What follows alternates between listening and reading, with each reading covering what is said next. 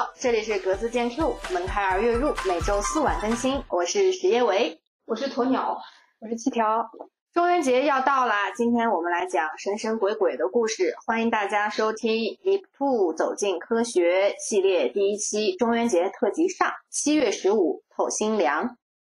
我们平时大家都比较喜欢聊一些灵异事件，有一些同学还比较喜欢看鬼片，我不知道大家喜不喜欢看鬼片，我是不敢看。我就想问问你们，这个中元节的晚上，爸妈有时候叫我们就是这一天要早早回家，晚上不能出门。你们那边也是这样的吗？你们有没有在那天遇到什么奇怪的事情？嗯，我好像没有经历过就是这种灵异的体验。呃，像我们那边每年除了过清明、过中元节，我们那边还要过下元节。下元节就是十月十五。嗯，那天的时候，除了爸妈会叮嘱你要早早的回家，嗯，老师也会，因为我们那个时候上晚自习，嗯，下了晚自习就已经十点了嘛，然后这个时候老师就会安顿，就是说。不不能到处乱跑，要赶紧回家。老师这么残忍吗？我还以为老师说今天不上晚自习了，大家快回家。那是不可能的。我回回家的这个路上，路两边就会有已经烧完纸或者是正在烧纸的人。你路过他们的话，有时候就会能听到他们轻轻啜泣的声音。嗯，我以为你听见是什么东西。我也没有，因为因为我之前小时候不是父母有时候在孩子出生要算那个八字，在那个年代可能算的比较多，然后就说我的八字太硬了，嗯，可能我 我没我没有遇见过这种事情，但是周围有很多朋友都遇到过，比如说我上小学的时候，有同学就告诉我说，他晚上睡觉他自己是很清醒的，就他能感受到他的被子被什么东西一点一点一点一点就拉下去，就掉在了地上，然后他就。躺着一身汗不敢动，结果他又爬起来又把被子拿上来继续盖着。他胆子还挺大。对他也不敢叫他的爸爸妈妈。然后这是小学给我们讲的，那个时候也不懂这些事情了，而且小时候很很无知。然后我们还一起看鬼片。后面我长大了就再也不敢看了。我讲一个我的亲身经历吧。那一会儿还在上学，周末的时候我们几个同学就相约去泡温泉。那个温泉小镇在城市近郊的一个山里面。因为是淡季，小镇上基本没有什么人。晚上的时候，我们就吃了一个夜宵，就往回走。有说有笑的往回走，我记得特别清晰。那那是一条特别长的路，就没有岔路口，周围都把那个嗯围栏还有栅栏给围起来了。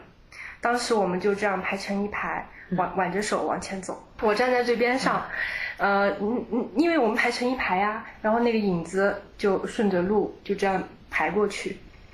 这个时候。我的身后突然出现了踏踏踏踏踏的那样的声音，这声音它像踩在树叶上，就踏踏踏，非常规律。那你们走的那条路是什么路啊？水泥路，就水泥路。对对对，没有没有落叶。我旁边隐隐约约的多出来一个影子，那个影子颜色非常的淡，就是浅浅的灰色，和你们的影子和我们的影影影子完全不一样。一开始我们都没有注意到，直到那个影子的颜色越来越深，越来越深。我不知道他们看见没有，它的头和肩连到了一起，变成了一个长长的椭圆形，四肢很修长，它好像非常的柔软，没有骨骼。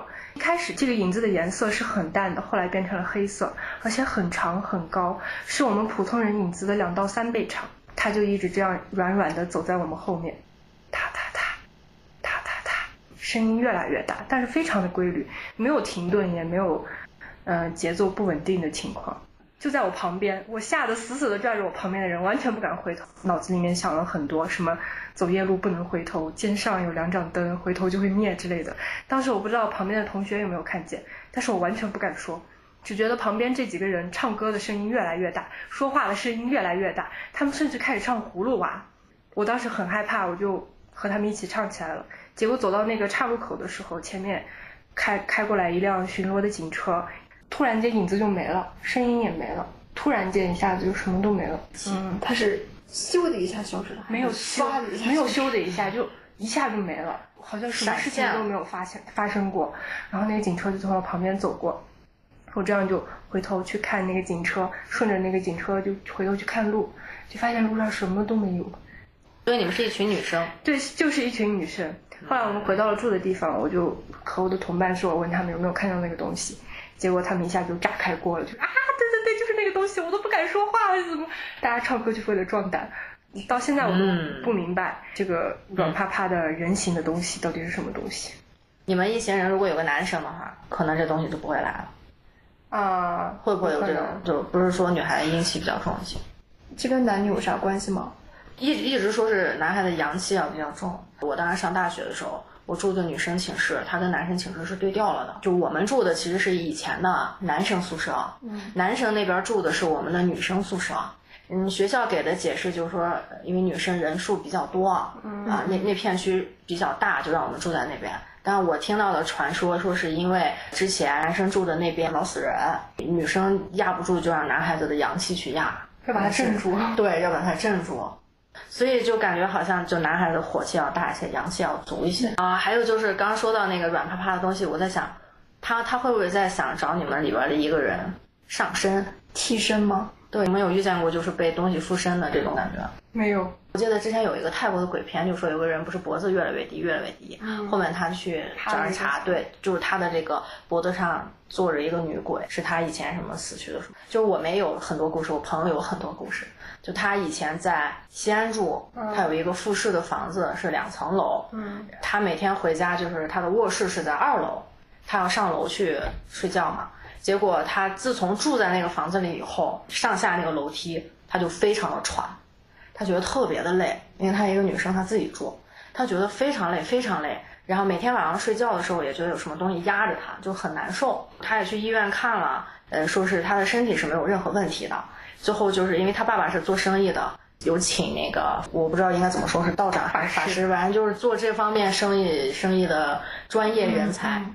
就到他们家，到他们家去看了一下，对，这也有专业吧，就就是。你说专业人才这个词就特别奇怪，但我 我不知道怎么说，就有就那个没有那个神力的感觉。你说他是除除鬼师还是驱魔师，就之类的，就这种职业的人去看，就说他家的那个复式的那个角，就那个楼梯搭的那个角下面的阴暗的那个角落里是站着一个东西的。然后每次每次他上楼的时候，那个东西就驮在他的背上，就是驮在他的背上，让他背上去，因为他没有办法自己上楼。所以跟你说的那个，他的空间感可能是不一样的，他必须要依靠外力才能爬到楼上去。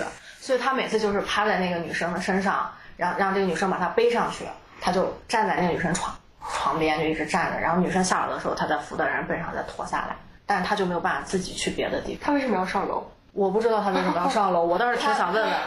他可能就想自己出来透口气吧，他是不是就被关在那个角落里？好惨呀！然后后边角落是有什么东西吗？嗯不知道，没有，就说有个人一直在那站着，就也是人不是人以。前是他家呀。那我我不知道。后面我这朋友还告诉我说，他有一天晚上睡觉，很清楚的看见一个女的站在那里，一直看着他，然后要跟他说话，说是我让我躺一会儿，让我躺一会儿，让我躺一会儿，就一直这样说。结果就开始跟他进行冲撞，因为这女女的就想到他的身体里说让我待一会儿。当然我不知道这是不是他他胡说的。但还挺吓人的。们在这后面就是那个专业的人拿了很多的东西，什么符啊，乱七八糟烧这烧那的，给他弄了一下。在后面他就再没有住那个。所以就这个附身的这个，我觉得有点挺吓人的。吓人呀！我我真的我我我刚刚出去，不是外头有有声音吗？我刚刚出去了一下，我看见外头黑的，我都害怕。录这一期的时候，就那种恐怖的氛围已经营造起来了。我现在觉得这房子都很害怕。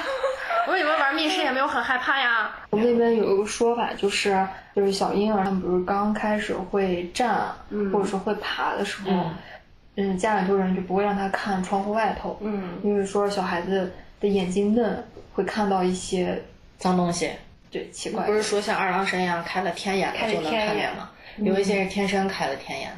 对我有个朋友就是开了天天生开了天眼的。有一天我和这个朋友准备去吃东西，晚上八九点钟的样子，走到路上的时候，我朋友突然对我说，他说他看见一个老头穿了黑色的红绣花唐装，嗯，我还说啥呀？我没看见呀！你在说啥呀？我还我还说哪有现在哪有人穿成这个样子？然后他就说，他觉得有人在召唤他。他说前面的十字路口应该有人在烧纸，然后我当时还嘲笑他，我说你别一天胡说八道的什么鬼。结果到第二个十字路口的时候，他就一直往我这边看，一扭头就看见有一个烧剩下的一堆纸、一个蜡烛，然后一炷香放在那儿。那你这个朋友应该一天比较热闹，嗯，周围东西比较多，都能陪着他。我是知道，就是有的人他天生就能看见这些。嗯我我也是看故事啊，就是他们能看到，所以他们对这些东西就已经习以为常了。对，就是习以为常了。他说他的世界就是这么的丰富多彩，就共存 有很多的好兄弟、好朋友。对，就共存。嗯就我有两个朋友，这是两个故事，都是跟小朋友有关的。有一个他的小孩儿跟我的小孩差不多大，一个女孩子就是三四岁，有一段时间一直在发烧，每天睡觉前就躺在那里就也不睡就哭。啊，然后就指着那个门口说：“阿姨，阿姨，阿姨！”就是一直能看到阿姨。后来他们家给他想了很多办法，嗯，戴金锁子，戴什么玉镯，嗯就各种各样的办法都用了，还是没有用。就把他抱去，又去找，嗯，我们当地的就有那些什么算卦，啊就这些的地方去找那些大师。结果那个大师就说：“你们家里是不是之前有老人去世了？”妈妈就说是最早的时候，她生孩子的时候，他们家她姑姑去世了。但因为她生孩子没有办法参加葬礼，然后那个大师就说：“那没有关系，是你这个去世了的老人，他是比较想这个小孩，因为没有见过，也也是比较关心他，所以就来看看那个小孩来了。所以这小朋友就一直在发烧，后面就说是回去让他们烧点纸，然后说一说啊，就带着小孩去见一见。后面他小孩就再也没有什么事儿了。第二个就是我还有一个朋友刚生完小孩儿，他自己就一直就生病了，就不停的生病。他还做生意，呃，又做手术，事业也非常的不顺，就那段时间什么都不顺。所以现在说年轻人不是啥都不顺的时候就尽尽量烧香嘛，就去拜一拜。结果他也是去找一个人看，然后他刚到人家那个地方的时候，那个大师就说是，哎，你这个身后一直有东西跟着你，有一个小朋友一直跟着你，直截了当的问他说你是不是做过流产之类的手术？精神女生说就是，然后他说啊，那就对了，是你是不是又生了一个小朋友？他说对，就是全都被说中了，就就很神奇。然后大师就说是那是因为你之前做了流产，这个小朋友来找你讨债，就觉得讨阴债，就觉得不公平，凭什么你把我要做做掉？对，然后你还又生了一个，所以就是一直缠着你，就不想让你好过。给他教说在家里贴点东西，还是再给他的这个小朋友烧一点衣服呀，就是两个小孩性别一样。这个我没问啊，嗯我就觉得很吓人啊。然后他弄完了以后就都好，哎呀，自己病也不病了，事业也非常的有起色，就对。你说这个故事和我之前在那故事 FM 听的另外一个故事很像。那个故事里面就是讲的这个男生，他高中的时候就有一段时间连续几个月就梦到有一个女孩，这个女孩比他大一点。他们两个人每天晚上就是在梦里头一起玩啊，一起聊天啊。他对这个女孩在梦里头完全没有那种陌生的感觉，嗯就两个人很亲切嘛。嗯然后有一天晚上，这个女孩就和他说，她快过生日了，还就问他说你想要什么生日礼物？这个女孩就跟他说，我想要蜡烛，白色的蜡烛。这个男孩第二天醒来了以后，越想越不对劲儿，就是说为什么会要这种蜡烛？白色蜡烛我们一般不是会祭祭祀用的。他越想越不对劲儿，然后他又回忆最近几个月做的这个梦。嗯首先，他就发现他梦里的场景从来没有超过他家和他家周围之外的地方，全部都是集中在这一块儿。嗯而且这个女孩又比他大，嗯他就把这个事情和他妈妈说了。他妈妈听完以后就沉默了好长时间，嗯就问他说：“你梦里梦到这个女孩和你长得像不像？”他就仔细回忆一下，发现哦，确实是有些像。这个男孩的妈妈就和他说，生他之前堕过一次胎，但是那个时候还不知道是男孩女孩。嗯现在这么看的话，应该是一个女孩。他在故事里头讲，他们家每年会去峨眉山祭祀啊，就是祭拜啊这种活动。嗯他那次去，他就带了很多白蜡烛。从那之后，他就再没有梦到这个女孩了。哦，心愿完成了。他就是说，他希望从来没有出生的姐姐能够早一点投胎去好人家。嗯所以我听完这个故事的时候，我觉得，就是虽然它是一个奇怪、有一些灵异的故事，但是我听完以后，我没有觉得就很吓人，嗯，会觉得有一些温馨。对，有可能我们逝去的亲人也在惦记着我们吧，即使他们到了另外一个世界。是的，听过很多故事都是发生在梦里面嘛，梦是我们和他们唯一交流的介质。确实。不是有刚我说的专业人才，就就是这就是阴阴阳师吧，他专门就是送一些不愿意离开这个阳世的那些鬼魂，因为他们会做很多很多的事情，然后这些阴阳师其实他们是能看见的，对，然后然后他们就会用各种各样的方式去送。这些专业人才都是有天赋的。我爷爷奶奶不是已经早早去世了嘛，我就记得有一年我快到中元节。我妈就梦到我爷爷，爷爷和她说说他们烧碎的纸钱都被人抢了。我妈就是醒来了以后，就把这件事情和我们家里头人说了。我们家里人就给她支了个招，你烧纸钱，你在地上画一个圈儿，嗯然后在那个圈儿里面烧纸。嗯，她就就再也没有梦到过我爷爷和她说这种话。梦见已已去世的人，是因为人家回来看你了，就是比较想你，然后回来看你，你就会梦到他。嗯所以我就很开心。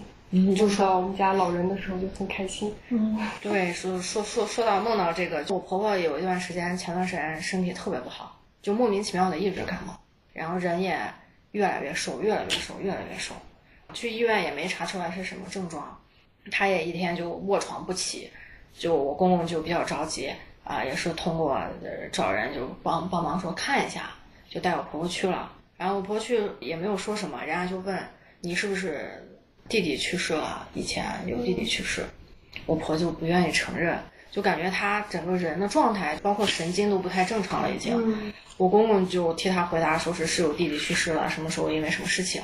呃，这个大师就说是因为弟弟就在下面非常的想姐姐，因为他们生前关系非常的好，我婆婆也非常疼她这个弟弟，这个弟弟一直在把我婆婆往下叫，就是想让我婆婆去陪他，就一直在拉着他拉着她，所以才导致她的身体越来越不行啊！我也不知道最后是他们用什么方法处理这个事情了，但现在我婆婆一天身体可好了。周围遇见的这些事情就让你觉得很奇怪，就、你你也解释不清楚，然后但是我也没有遇到过，所以我每次就是听他们说。前两天我们在聊这个话题的时候，也有朋友说是他老家那边之前出了一个高考状元，他们家那边的风俗就是，但凡有人要盖房子、要搬家，就要去到别的地方拿一点东西，就拿点土什么的。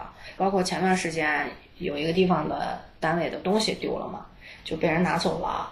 有说就有可能是因为这个女的家里是不是有什么事情，她就要到别的地方拿些东西去。就现在还有这种，就你要搬家啥，你就去银行接一点人家的矿泉水。有钱吗？啊，对，就是因为银行是带财的，就是说他们家那边是有这个风俗习惯的。他就跟我讲说，嗯那个状元的家里人有去上坟的时候，就发现他们家祖坟上的土快被偷光了，就是说大家都去他们家祖坟上晚上偷偷去拿点土，然后放在自己家里。都属于一个状元是吗？啊，对，就是这种想法，偷一所以点冒青烟的土 背回家。所以就说，就是我周围有很多这样的故事，我听的也挺就图一个乐呵。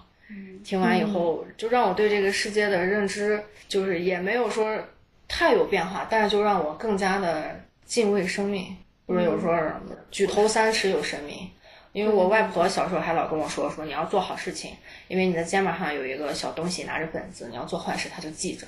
呃，我是比较相信鬼神，也不是说鬼神吧，我相信有另一个世界的存在的。我外婆去世了嘛，现在嗯准备结婚了，然后我的未婚夫的妈妈就是我的准婆婆，他有一天突然做梦，他梦到了我外婆。他没有见过我外婆，他怎么能梦到呢？啊、他就说是我我给他介绍，在梦里面我给他介绍，就说啊这是我外婆啊，怎么怎么样，我还很热情的给他介绍，然后他们两家人就认识了。结果这个事情我回家问我妈了，我我妈就说前段时间给我外婆烧纸了，碎碎念了一下，说啊孩子现在现在在哪里啊？怎么怎么怎么样？要结婚了呀？结果外婆就来看我了，我是这么觉得。对，千里迢迢来看我了，所以我觉得，我觉得这是我我很快乐的事情，让我很快乐，很幸福，所以我很相信这些东西，我相信有另一个世界的存在。前面我们说，嗯，如果你梦到已经逝去的人的话，嗯就代表那个人会来看你了。对对，很想你。我我以前在家的时候，就我爷爷奶奶去世以后，我还是会偶尔梦到那么一两次。嗯后来我上大学不是换到另外一个城市去念书，就没有怎么再梦见过了。嗯就因为我知道这个，嗯，咱们这种说法嘛，嗯，其实梦见他们以后也不会觉得这这只只是单纯的我梦到他们了，我会觉得是他们来过来看我。对没有可能他们要来看我们，这中间也要经历很多过程。对，比如说他们要在那边完成什么任务，要攒够多少钱，有没有可能然后呢，你才能买到票？说你可以选择到梦里看，或者你可以选择站在他旁边看。对，有没有可能会有这种？没有可能他们下面也是分地域的？如果你不告诉他们你现在在哪里的话，他们不知道去哪里看你。就比如我妈在没有烧纸的时候，跟我外婆说我去嗯异地的时候，她从来没有出现在我的梦里，也没有出现在我对象的家里的梦里。结果刚烧了纸才说啊，我到这个地方了，我外婆就来了，她就来看我了。她说哦，原来他在那儿啊，我去看看他，大概就是这个样子。因为不是说就天上一天，人间一年，嗯有没有可能我们跟下边的世界也是有时差的？对，我有一次梦见他们两个，而且是把他们两个都梦到了。我就梦见也是在农村嘛，嗯在一个很长很长的一个呃巷子里头，然后旁边都是那砖房啊什么，就农村那种建筑嘛。我就梦见他们两个人站在那里，然后好像就是在，呃，等我回去吃饭。想起来可能那个是他们一个新的家吧，他们还在一起，对他们俩就在一起，就是幸福呀！下球还在在一起。就是他们还住在一起，因为他们的坟是埋到一块儿的嘛。嗯哦，现在我到了兰州以后，我就再也没有梦见过他，梦见过我爷爷奶奶了。嗯，那回去说一说，他你就能梦到了。给他 给他烧给他个报个地报烧个个地名。我这次这次回家上坟，我妈还在坟前和我爷爷奶奶说了一说，嗯，但是也也没有梦见他们。可能他们投胎去了。觉得梦真的是一个很神奇的嗯事情，就是你我们平时比方说看照片啊，它是一个不动的影像，而且它也没有办法和你交流。嗯，但是在梦里的时候，你就会觉得好像亲身这经历个对这个生命它从来没有消失过，是的。然后你还可以跟他交流，跟他对话，他的笑容啊什么的，就还那么的温暖，像以前一样。那刚才我们聊了这么多，不管是你自己的还是周围的这个灵异的故事，嗯嗯，也可以暂且称为故事吧。你们对这个世界的认知有发生变化吗？我先说说我吧，我还是坚持我刚才的，我是坚定的马克思主义者，不是一、不是一个很相信神鬼论的人，嗯嗯但是我相信因果循环，嗯这个我是相信的，因为之前有一个。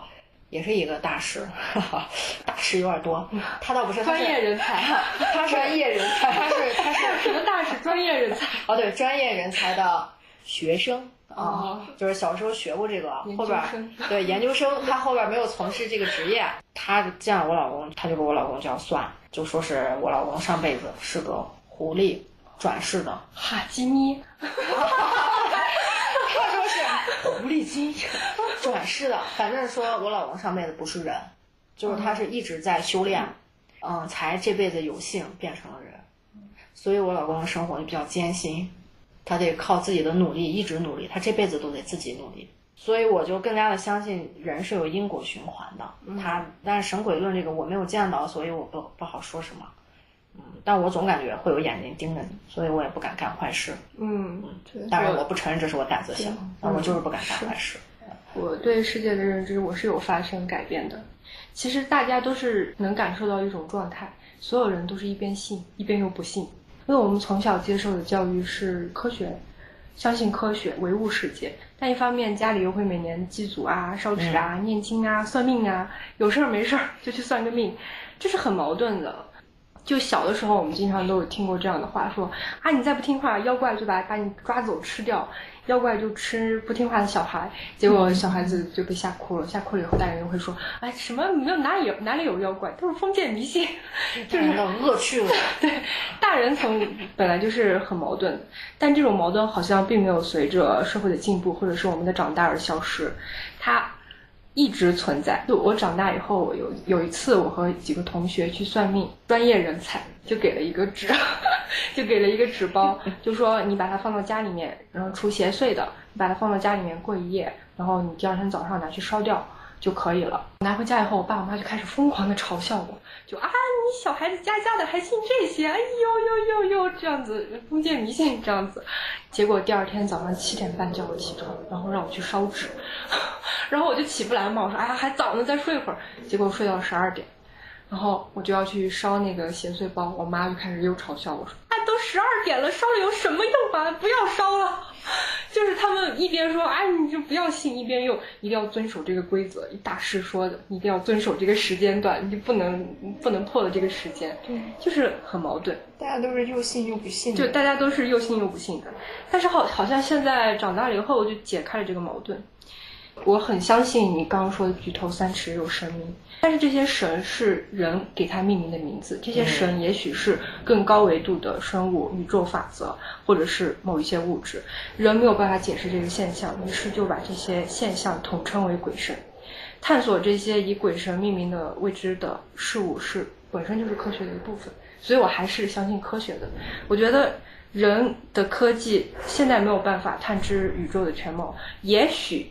如果有一天人类的科技有幸可以探究宇宙的全貌，解释这些现象，那也是很幸运的，也可有可能这个我们这个碳基生物也等不到那一天，我们就已经灭亡了，这也是有可能的。毕竟我们只是宇宙里很小的一个部分。嗯，天外有天，所以要敬畏自然。我觉得是敬畏生命，敬畏生命。我是相信一点佛教的。信教这一块，我们以后可以再说。因为我每次，比方说去一个寺庙啊什么的，我会觉得在那个地方待着，我我我整个身体会特别的舒服，我的精神也会特别的安宁。嗯，可能你到了外头，比方说出了那个寺庙，你就会觉得啊，这个世界好吵。但是你进了那个地方以后，你你就会觉得，就有一种莫名其妙的力量，然后让我会安静下来。有一次我去那个博物馆的时候，是在那个太原博物馆。它有很多挖出来的那个石像嘛，但是当时我看那个佛像的时候，我就站在那里看了好久，你就整个人被净化了。对，我对我就觉得我我一下子好安静啊，脑子里头很多乱七八糟的声音，就是心里头很多杂念都没了。你有没有想过，那可能是上一世的你？哇，这么牛！来说我一半，然后这辈子是来渡劫的。对，不是修仙都要有这个渡劫的过程，然后就去人世间历练，这不是很多仙侠？套路什么？但是不是？就是道教里头会说，如果天上的神仙犯了错，会把你贬到人间来，嗯，不会让你去做什么猪马牛羊这些牲口啊，但是会贬把你变贬成人，嗯，就是来让你经历人人间的。疾苦，生死人间是真的好苦，所以人间就是监狱是吗？就是神的监狱吗？我们还不如猪马牛羊。对，因为哦，因为你有七情六欲啊。嗯，这个动物没有吗？这个话题很深入，我们我们可以改改天找机会再开一个主题，开一个关于畜生道、人道的，要投胎时候选择的那个道。开一个仙侠小说，有这种故事哦，那可有的是。就是虽然说我老说我不是一个一个好人，嗯，因为我觉得我不是那么，嗯，用一些什么仙侠里头的话说，是一个至纯至善的人什么的。我也会做一些小恶事，但是不去做坏事吧，因为我也确实怕有一些什么因果报应，它不会降在你身上，但是它会。降在周围的人其他人就是要还的，对，嗯，就是恶的这个这个东西，这个定义不一样，你不要伤害别人。但是像佛教里边，可能是不是，比如说你有嫉妒之心，呃，你在背后说人坏话，你占什么小便宜，其实这些都属于小恶的一部分吧？是，哦，就是，但是这个不会对别人有什么影响，所以每个人他肯定都有这一面，不可能哪有那样的人？嗯。在佛教和道教里面，其实对于行善合作也是，我觉得是有区分的吧，有有有辩证的一个观点的。对，给大家推荐一个电影，李碧华的《迷离夜》和《奇幻夜》鬼魅系列，它是上下两部。嗯，它里面有一个小故事叫黑伞，他就说，呃，你老伯是一个妖怪，他有一把黑伞。他要做够九十九件好事，他就能成仙。他就一直在人间找好事情做，他就帮助这个呀，帮助那个呀。在七月十四号这天，因为是七月十五鬼门开了，他就要，他就那个修行就已经结束了。哦。所以他就必须要在七月十四号这一天做满所有的好事，把剩下的好事做完，他才能回去。这个时候，他走在路上，就阻止闯红灯的老婆婆，让她不要被车撞呀，或者是帮助被打劫的公交车驱赶那个劫匪呀，种种这些之类的。结果有一天，他走到一个巷子里的时候，突然被一个女孩子拉到了楼上。那个女孩子就要为他做做做一些特殊的服务，老伯就说不行不行，不能这样，你女孩子一定要，嗯，你你一定要从良啊，嗯，一定要走走正道啊，自尊自爱呀。他就想帮助这个女孩，结果那个女孩把她的朋友叫进来，她的朋友是之前被那个老伯驱赶的那个劫匪，因为他帮助了别人，他驱赶了那个恶人，那个恶人要打击报复这个老头。那个恶人就说：“今天就是你的死期，老伯，他是一个妖怪嘛，他就说：哎呀，这人间啊，我真的分不清什么是善是恶了。结果他就擦擦眼睛，就把那两个人都吃了，然后他的修行也就到此为止了。哦，所以他有可能是，然后七月十五号那天就要结束，他的修行可能是七月十四号才开始，来不及了，你知道吗？他 就反正就吃掉。就是他其实说的李碧华的那个小说里面都有很多这样的元素，就是他的情和欲是。还有好事和坏事是一个辩证的关系。你你做你去行善，你是抱着一个什么样的目的？你是为了自己得到什么而去行善，还是单纯的去行善？这是有区别的。嗯，就一念成人，对对吧？就是这样。那刚好刚说到这个七月十五中元节，也是个回乡祭祖的日子嘛。可能就老听友都知道，我们三个是来自不同地方的人。大家的这个听友啊，第二期不就这样？听友只有两个人。各地的这个祭祀的风俗，就是它肯定，我觉得是不一样的吧？就南北是有差异的。嗯，你们有没有不一样的风俗啊？或者在你们祭祀的时候有没有记忆，有特殊的记忆啊什么的？我觉得在那个祭祀环节上头，可能北方都差不多吧，但我不知道南方是啥样。哦，南方。我们其实我真的不太知道，我知道我家是什么样。这就其实因为我们各个地方吧，可能就以以前社会的人他会比较讲究，比较讲究。现在可能越来越不讲究了。我们那边大概就是都差不多吧，就是要上香啊，然后你要摆贡品啊，然后要烧纸啊。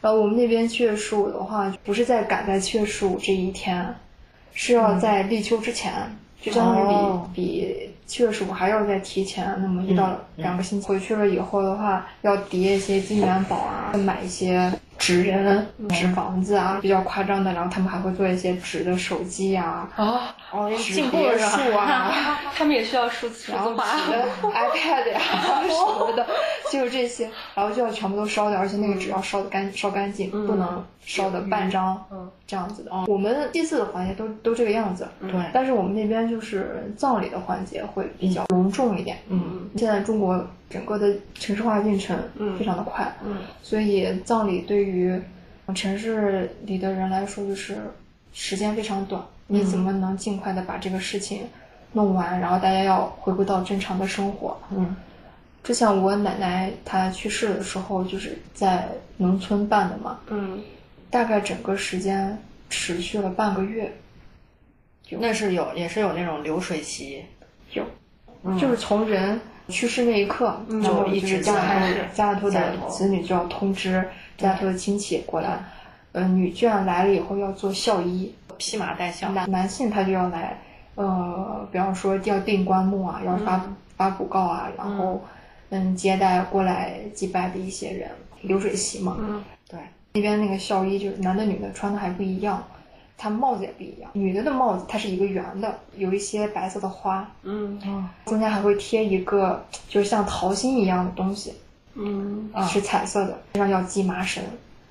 男的衣服它帽子就很简单了，就没有像女的这么复杂。所以在校衣上，女女生的都比男生的要好看啊。对，就讲究那个好看，对，颜值，颜值。像我奶奶之前去世的时候。我妈妈这边的亲戚，嗯，就还过来就祭拜，然后他们要上进供，应该说供供一个特别大的猪头啊，我见过那个猪头有这么大，这么大。哦，那你们那边的葬礼很传统哎，就是我在电视剧上才能看到的。对，就好像现在对，就是比较多一些，我们看的都不让搭灵堂啊。我们看的那种，就电视里头看的很高的那种，要要拿着那个那个幡是吗？就要拿着那个，然后还有院子里头的花圈儿，都都比我们在城城里头的看到的要大，大特别高的花圈。你要办丧事嘛，就要请人来唱啊，做唢丧乐呐，做丧乐，对，就是丧乐。然后这个这种职业在我们那边叫鼓匠，什么鼓鼓匠匠，鼓匠？鼓就是打鼓的哦鼓，匠就是那个匠人匠匠人的匠。然后一直到出殡前一天晚上，家里头所有人都要守灵，守灵完了之后，这个去世的这个人的子女是一年之内，男的不能剃胡子，女的不能剪头发。但是现在这种就是很简单，因为你要回归正常的生活嘛。嗯，我以前还要带三个月的小孩。嗯，两三年不能结婚，对对对，就这种事情，嗯，其实能看得出来，中国人对死亡这件事情是非常看重的，这是一件人生大事。嗯而且葬礼的很多流程也非常的复杂。嗯，你像中元节，它有一些除了给家里的去世的人烧纸，有一些地方还给孤魂野鬼也也会要烧烧烧纸，嗯是吧？所以它就是中国民间最大的鬼节，是以四鬼为中心的一个节日。西方的万圣节感觉是人家已经很潮流化了，他们要做南瓜灯啊什么的。那我们的中元节其实在我之前查了一些资料是要点河灯。对，咱们也要点河灯啊，然后咱们也有很多的东西，但是现在就慢慢的年轻人就已经没有这种传统和这个民俗了。而且你刚刚说的是，你们是在中元节前就一一入秋就开始就有有祭祀。这个其实也很符合以前就咱们古时候呃民间说是七月原来就是小秋，它就农作物成熟的日子要收获了嘛。咱们那个宋朝孟元老的《东京梦华录》里的第一卷就说说是在中元的前一日，大家要买炼液、享四时、铺陈桌面，还要买什么马骨槽儿，系在桌子角上，告先祖秋成之意。呃，要给你的先人报告说我们秋成啦，然后有有很多的收获了很多的东西，呃，用一些什么新米呀、新酒呀去供他们。也是一个报喜的一个日子，中国人又很讲究孝道，让祖先也要先尝尝新，他们尝完心以后才能我们我们我们吃。哎，你这么一说，我觉得中元节就一点都嗯其实不可害怕了，就很温暖的一个节日，就是难得家人团聚，嗯，是家人团聚，就说是跨越维度，对，就是说下边的地宫有这个掌管地狱之门的人，就是在中元节这一天就打开门了，就把这个地狱的门打开了，就古祖先们就可以哗，你可以想象这种门一开，大家都叭跑出去，然后回家团圆，所以又叫鬼节嘛。民间有些要设道场，放一些馒头。给孤魂野鬼也会吃，所以我们这一天要祭祖上坟、点河灯，为咱们死去的人亡者照照亮这个回家的路。就就像之前聊到的，他们可能找不到我们在哪，所以要点点灯，让他们能找见我们。有一些道观还会举行很大的那种仪式，啊，为灵死者的灵魂超度啊什么的。我小时候的记忆就是跟着家里人在街边烧烧纸，就像你说的，烧纸钱先拿白酒淋一圈儿，把纸就烧在里面。啊、如果这个烧纸的时候风比较大，大家就会很开心，就说是呃下面的人缺钱了，他就很快的就把钱就拿走了，也不会让你去踩人家烧过的钱，是不让踩的。墓地的时候就放一些他们生前爱吃的东西，还要点个烟，然后倒杯酒。到后边烧纸结束以后，大家要把这些东西全部吃掉。对对对要吃掉。是吧？这个是不是都是一样的？我们家小的时候，我小的时候，我们家到这一天会聚到一起吃饭。嗯，在吃饭之前会先盛出一碗米饭，然后加上菜，加上汤。这一碗是给先人吃的，我们不能吃。对，把这一碗放到嗯、一边去。一边去，插上那个香，香在前面也是画一个圈，要围起来，然后烧上纸，然后就这些是给先人先人的，然后嘴里念念有词，就说啊，现在大家都好啊，你要求仙人保佑啊，先汇报一下近期的状况，再 对汇报一下工作，说一些，然后啊说求仙人保佑身体健康呀，万事顺遂呀，就这些。对，还有一个很关键的步骤，就是在做这些步骤之前，一定要先烧一些碎银子，就是给孤魂野鬼买入钱。对对对对，就是啊，孤魂野鬼拿着去啦，怎么怎么，嗯，不要抢我们家，不要抢我们家的东西啊，就这样之类的之类的这样子。下边也要打点，对，要打点。人活着要打点，对对对，人去世了还得打点。是的，是的。做完这一切以后，我们才能开始吃饭。就有没有发现，呃，中国人对人对鬼都是一套行事作风，就是打点，打 点，万事俱到。非常的传统，是吧？对，嗯而且很多细节，好像我们九零后、零零后这一代人还没有扛起祭祀的大旗，就对这些细节都不是很了解。其实这确实我们应该多学一学。等到要扛起祭祀大旗的时候，对一些规矩和讲究说起来都一知半半解，还是要传承想。要振兴中国传统文化，我觉得这也是传统文化的一部分对，。这是祭祖，这和封建迷信没有关系。嗯，就是因为传统文化的一部分。就是因为现在大家都很多人都都到市里生活嘛，嗯，嗯，葬礼整个流程就越来越简单。在一个一个的格子间里生活着。城市的那个骨灰也是格子一个对，一个一个格子。就是像我奶奶去世时候，那个葬礼是我见过最复杂、最完整的。当然，它已经有一些是被删掉的一些流程了。现在好多小区都不让搭灵堂，但是就是这些东西，其实我已经不知道了。我们也，而且我我也我爸爸妈妈他们也已经不知道。对，爸爸妈妈知道的都很少，好像只有爷爷奶奶那一辈会知道的很多。对，就这些东西，如果你放到农村里头去说的话，农村的老人们他们可能就会知道的更清楚一些，嗯嗯他们也知道这个每一环节应该怎么怎么怎么做。嗯，但是像到我们这一代的话，可能缺失了记得。我们这一代需要一些专业人员，专业人才，没有这方面，这个梗是过不去了。专业这个这个应该是怎么操作呀？给我们讲一下流程。它要形成一套知识化的东西。就像办喜事有一个主事的人一样，嗯办葬礼也有一个主事的人，他就知道。专门做丧葬行业的，对每行有行规嘛，这是是这样的道教行业的，是吗？这丧葬 不是也有，就是专门一个产业行业什么的对有入但是。正儿八经知道的这个流程的人和去办那个两回事儿。办丧葬这些人是两回事。对嗯，可能他们只那些人他只知道这个环节该第一天该什么什么，第一天该什么什么，嗯但是那些人就知道就是很清楚这一天要做的每一件事。就比方说我刚刚说的。我妈妈这边亲戚来来了以后，他们要上供一颗猪头，为什么要上供这个猪头？只有那个人知道，嗯，需要这是行业机密吗？这不是行业，它应该是这是讲究，对，就是一些很复古的讲究，复古。啊，就传统的讲究，传统，这就是啊传统的一些文化，可能就慢慢的就会断裂了，就对没有传下来。现在其实已经不知道这些，所以我们要学习。对，就如果你真的想知道以前是什么样的话，我们只能去问那些已经可能七八十岁的老人。嗯，而且各地它都不一样，对，各个地方同一个省份呢，每一个城市都不一样，就没有统一度量衡，没没有统一度量衡，但这个产业是有度量衡的，对啊，确实啊，所以就可能我们也需要去再了解一下，才能再聊一聊这个话题。对。那你们在比如说去祭祖，是都是有墓地呢，还是就是像乡间的一个土坯那样的？城市里的是有墓地的，城市里都是有墓地对，城市里都是公墓嘛，嗯一排一排的，一排排，我就感觉唉特别不好，真的，我就觉得，唉，大家怎么都住的这么挤啊？就，嗯，其实感觉挺不好的。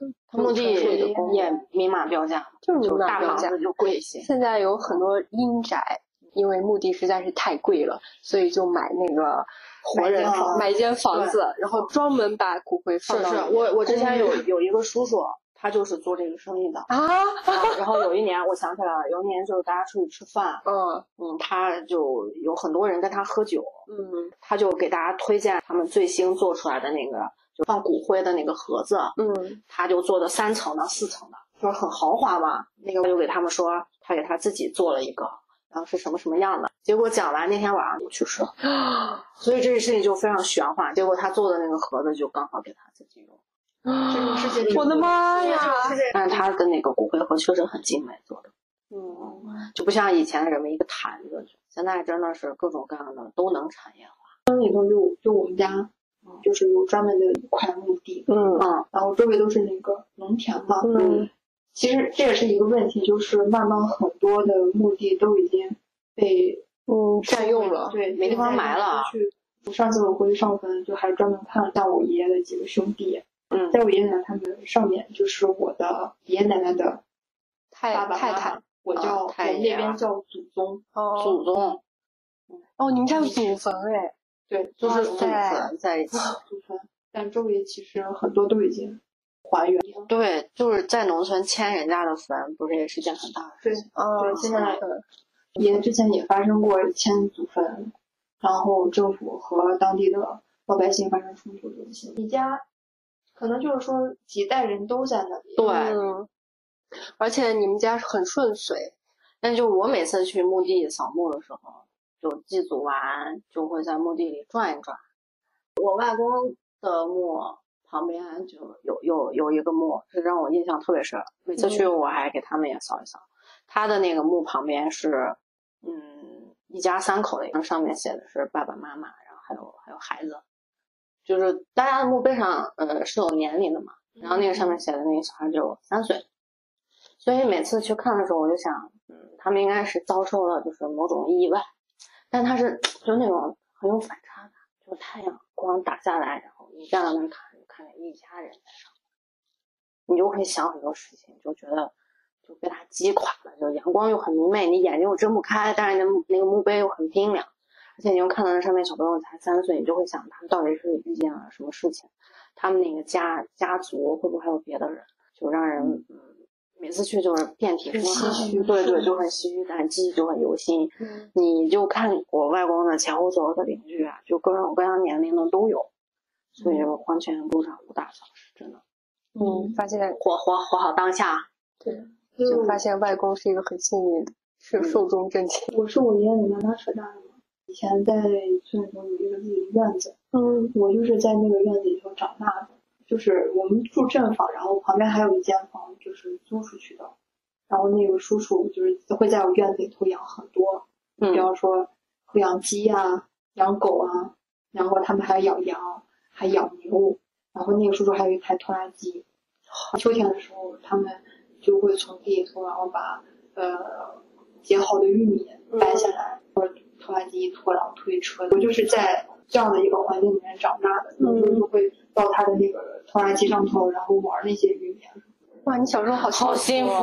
真的好幸福啊！夏天的时候就会跟哥哥姐姐出去采花啊，没有哇没有太幸福了，我们都没有这样的 体体我小时候。就被关在家里，对，就只能在房子里面。所 以为什么我和爷爷奶奶感情深呢？我觉得就是因为有那个院子存在，嗯，就是那个院子承载了我的一部分的童年。所以现在很多人就选择又远离都市，就回到乡间。啊、也有很多人在就追寻这个传统文化。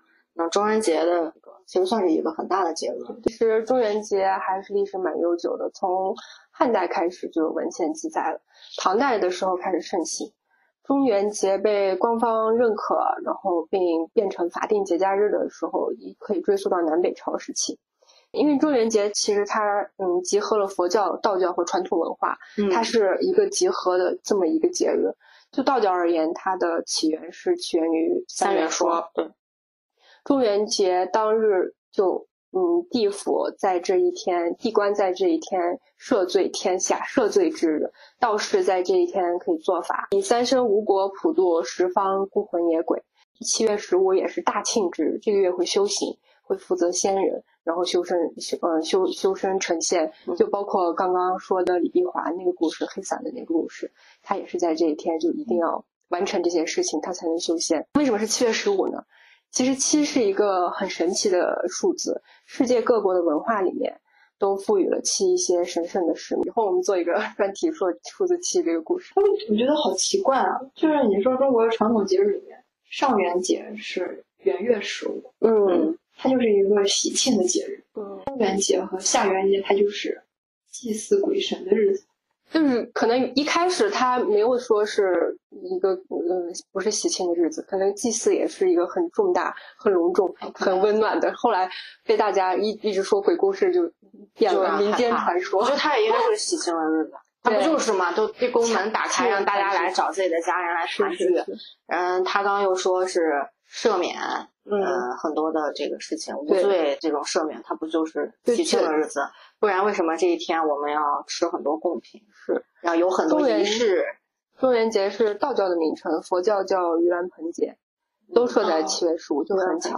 对就发现中国人还是很讲感情的，对人对鬼都没有那么严苛。就七嗯七月的时候，给那么一段时间，有怨报怨，有仇报仇，和家人团聚。到七月底的时候，大家关门就全部回来了。所以我们平时也很少，可能很少聊到死啊这些。嗯，咱们国人对死亡这个也是比较忌讳的。嗯，那么关于死亡，我们可以下一期聊聊跟生死有关的话题。感谢大家收听 EP Two 走进科学系列第一期中元节特辑上，七月十五透心凉。你也可以关注格子健 Tube 同名微博、微信格子健五六八，加入听友群来和我们互动聊一聊。在世界的湖面投下一颗小石子，留下我们的声音波纹。好，谢谢大家，下期再见，拜拜，拜拜。明月几时有？把酒问青天。不知天上宫阙，今夕是